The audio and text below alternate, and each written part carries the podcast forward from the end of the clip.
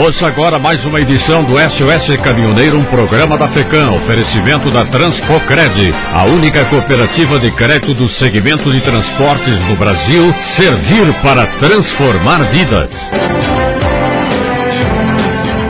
Motorista caiu em um golpe do falso frete na internet. Um caminhoneiro da cidade de Sangão, em Santa Catarina, foi vítima de um golpe em uma negociação de carga de farelo de soja pela internet. O caminhoneiro estava dirigindo um veículo de sua própria empresa.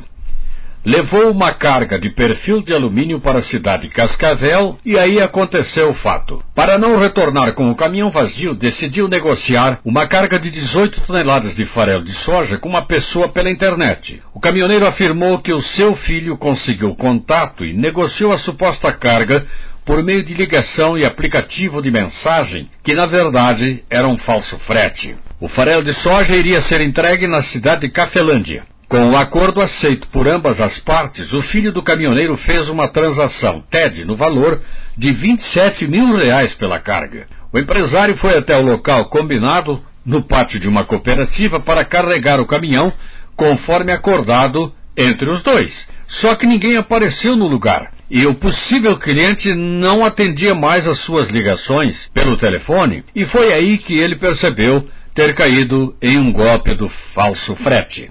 Vale ressaltar que em qualquer tipo de compra e venda é necessário se resguardar e saber a idoneidade do vendedor e origem da mercadoria, como um contrato, por exemplo, ou uma nota fiscal. Tudo vale para não cair em uma cilada como o caminhoneiro que nem ao menos conhecia o seu suposto cliente pessoalmente e muito menos a carga. Caminhoneiro e seu pai passaram por um verdadeiro pesadelo nas mãos de bandidos após serem sequestrados. Eles foram levados para um matagal com a cabeça coberta. O caminhão ficou todo destruído. Os piratas do asfalto, como são conhecidos esses bandidos, têm tirado o sono de muitos caminhoneiros. Eles agem a todo tempo. Preferem cargas de eletrônicos, porém nada escapa. Em um posto de gasolina, quando estacionava, o motorista foi rendido pela quadrilha. Os bandidos estavam fortemente armados e pediram para o motorista passar para o banco de trás do veículo.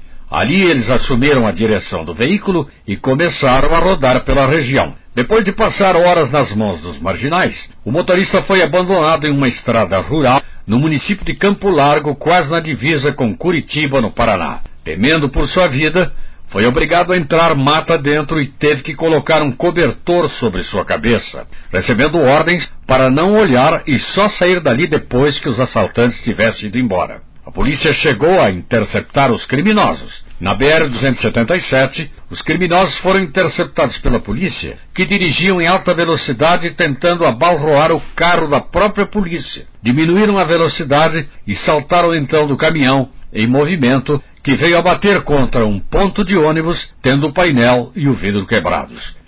Os marginais entraram na mata e trocaram tiros com os policiais, que fizeram buscas por toda a madrugada, porém não foram encontrados.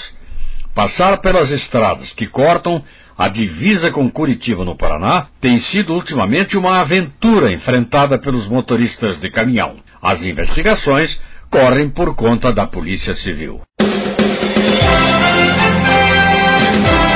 Esta foi mais uma edição do SOS Caminhoneiro, um programa da FECAM, oferecimento da Transpocred, a única cooperativa de crédito do segmento de transporte no Brasil.